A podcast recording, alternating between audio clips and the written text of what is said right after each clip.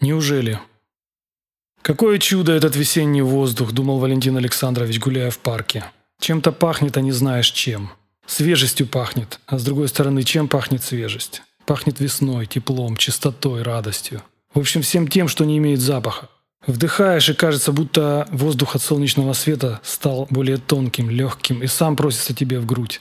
И это не ты вдыхаешь, а сама весна наполняет тебя собой, облегчая даже усилия груди для вдоха, облегчая эту невыносимую легкость бытия. Какое счастье жить! Пусть не всегда, но в такие минуты. А может быть счастье в том, что вообще есть такие минуты. Так неторопливо перекатывались мысли в голове Валентина Александровича, соразмерно его прогулочному шагу. Он был лет около 50, свеж, подтянут, ухожен и не дурен собой. К тому же ему казалось, что он наконец вступил в золотую пору своей жизни. Ту пору, о которой он мечтал, но уже не надеялся на осуществление этой мечты. Должность профессора в университете, хороший доход, молодая жена, маленькие дети. Все эти блага Валентин Александрович иногда перебирал в своей голове, хвастал ими перед самим собой, радовался и, как в сказке, Кощей над златом чахнул. «Валентин Александрович!» – услышал он издалека. Решил, что показалось, и не обратил внимания. «Валентин Александрович!» – раздалось совсем рядом, и запыхавшийся мужчина лет сорока заслонил проход. «Здравствуйте! Увидел вас, ну, думаю, шанс на миллион, надо догнать». «Здравствуйте!» – замялся профессор.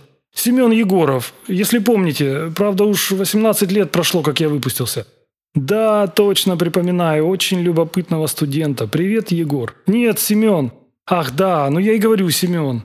Они улыбнулись по-приятельски и пошли тем спокойным шагом, которым гуляют в парке пожилые люди и женщины с маленькими детьми.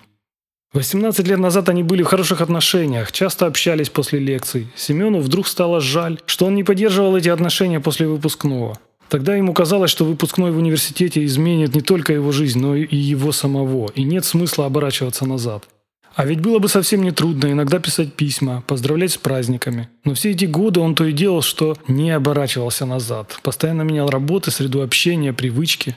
Можно сказать, что он все это время искал себя, будучи человеком чутким к окружающим. Себя он понять не мог. И даже сейчас, гуляя в парке, он сетовал на межсезонье, за то, что солнце грело его до духоты, а ледяной ветер пронизывал насквозь. Однако Семен сразу понял спокойное, созерцательное настроение Валентина Александровича, поэтому решил не спешить с беседой, успокоить дыхание, чтобы быть на одной волне со своим бывшим преподавателем.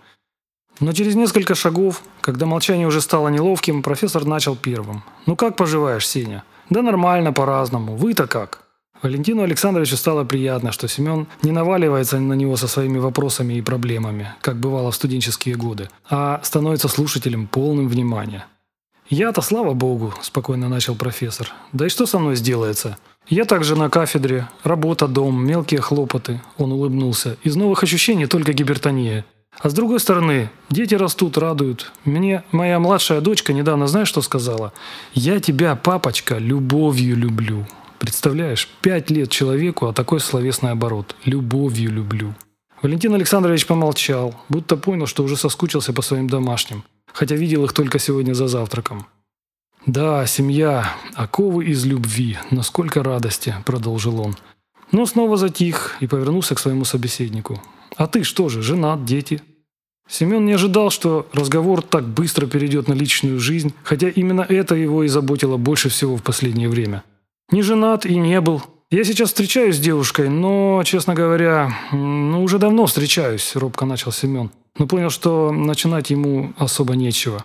Валентин Александрович помнил Семена ярким, подающим надежды студентам, а сегодня с ним шел человек с потухшими глазами. Но это был человек со следами работы над собой на лице – «Давно встречаетесь?» – поотечески мягко заговорил профессор. «Мне кажется, отчет времени в отношениях начинается с того момента, когда в семье рождается ребенок. А до этого все просто забавы да баловство. Тут он решил оставить свое мнение при себе. И у вас что, серьезно?» Тут Семен совсем сконфузился и даже несколько разволновался. «Сомневаюсь, я сейчас на распутье, Валентин Александрович. А я могу с вами посоветоваться?» «Ну ты нашел советчика», – скромно ответил профессор. Он и правда не любил давать советы, этому его научили несколько случаев из жизни. И тем не менее, настаивал Семен, подскажите, по старой дружбе, умоляю вас, вот мне 40 лет, а я встречаюсь с девушкой, которой 20. Что делать? Валентин Александрович приготовился было выслушать длинную витиеватую историю, но вопрос, что делать, настолько неожиданно прервавший повествование, в самом начале вызвал у него недоумение. «В этой ситуации я точно знаю, что делать мне. Ответ – завидовать», – сказал он как можно серьезней. Семен всплеснул руками. «Но, Валентин Александрович, я серьезно. Через 20 лет ей будет 40, а мне уже 60. Мне все друзья говорят, что я ей буду не нужен, и она меня просто бросит. Понимаете? Бросит. У него был такой жалкий вид, будто его уже бросила не только девушка, но и мама, и весь остальной женский пол. Профессор постарался сохранить такой же доброжелательный, слегка ироничный настрой. «Вот за что ты мне нравишься, Семен? Так и не знаю за что. Потому что человека любят не за что-то, а просто так. Вот скажи, она тебя любит?» «Да, конечно», – успокоился Семен. «Я в этом уверен, даже убежден». «Прекрасно. А ты ее любишь?» Этот вопрос показался Семену сложнее первого, но он ответил «Да, думаю, да, люблю, насколько я вообще умею любить». Валентин Александрович понял, что не в силах избавиться от привычного учительского тона, которым он делает выводы на своих лекциях. «Так неужели, Сеня, — начал он, — неужели ты не хочешь прожить с любимым и любящим тебя человеком? Пусть даже эти условные 20 лет». «В каком смысле?» – засмущался Семен. «В здравом», – ответил профессор. Неужели, даже точно зная, что она тебя через 20 лет бросит, ты не женишься на ней и не проживешь эти счастливые годы? А годы будут именно счастливые, какими они всегда бывают у двух любящих людей. Неужели ты променяешь 20 лет счастья на сиюминутное удовольствие быть рассудительным и прагматичным? Семен попытался возразить, но лишь промямлил нерешительно. В таких вопросах безрассудство не лучший друг. «Так говорят все сорокалетние одиночки», – спокойно продолжал Валентин Александрович. «Посмотри на меня. Я так говорил свои сорок лет, пока не понял, что если не женюсь, мимо меня пройдет огромная, быть может, важнейшая часть жизни. А вы любили свою будущую жену? Конечно. Но и сомнений было немало. Ох уж эти сомнения. Но после свадьбы-то я полюбил ее еще сильней. Расскажу почему. Сначала ты ответь. Вот как думаешь, почему радуются гости на свадьбе?» Семена удивила банальность вопроса, и он решил дать такой же банальный ответ. Как чему? Свадьба, праздник, выпивка, закуски. И все?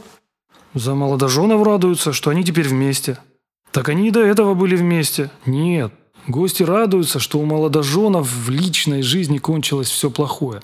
Кончились поиски, муки выбора, сомнения, жизнь стала чище, спокойнее. И мужчина в таких условиях полюбит свою жену еще сильнее. Его ничто уже не отвлекает. Представляешь, как интересно? А дальше больше. Она будет готовить ему завтраки, гладить рубашки, родит ребенка. Он проникнется к ней еще и чувством благодарности.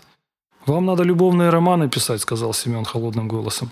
«Так я и пишу роман своей жизни. А ты?» Валентин Александрович понял, что увлекся и невольно начал перебирать свои радости жизни и хвастаться ими, не только перед самим собой, но и перед своим товарищем. А у того все-таки была совсем другая ситуация. Дальше они шли молча, каждый думал о своем. Молчание не было тягостным, все было сказано. Семен очень изменился в лице и как-то особенно спокойно сказал. «Мне кажется, я все понял, Валентин Александрович». «Валентин Александрович, будете свидетелем на моей свадьбе?»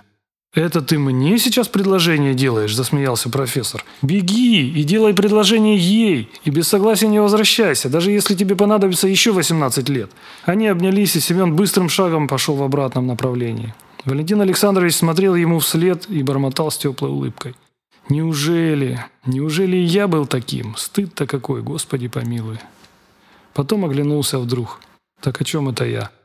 «Ах да, какое чудо этот весенний воздух!»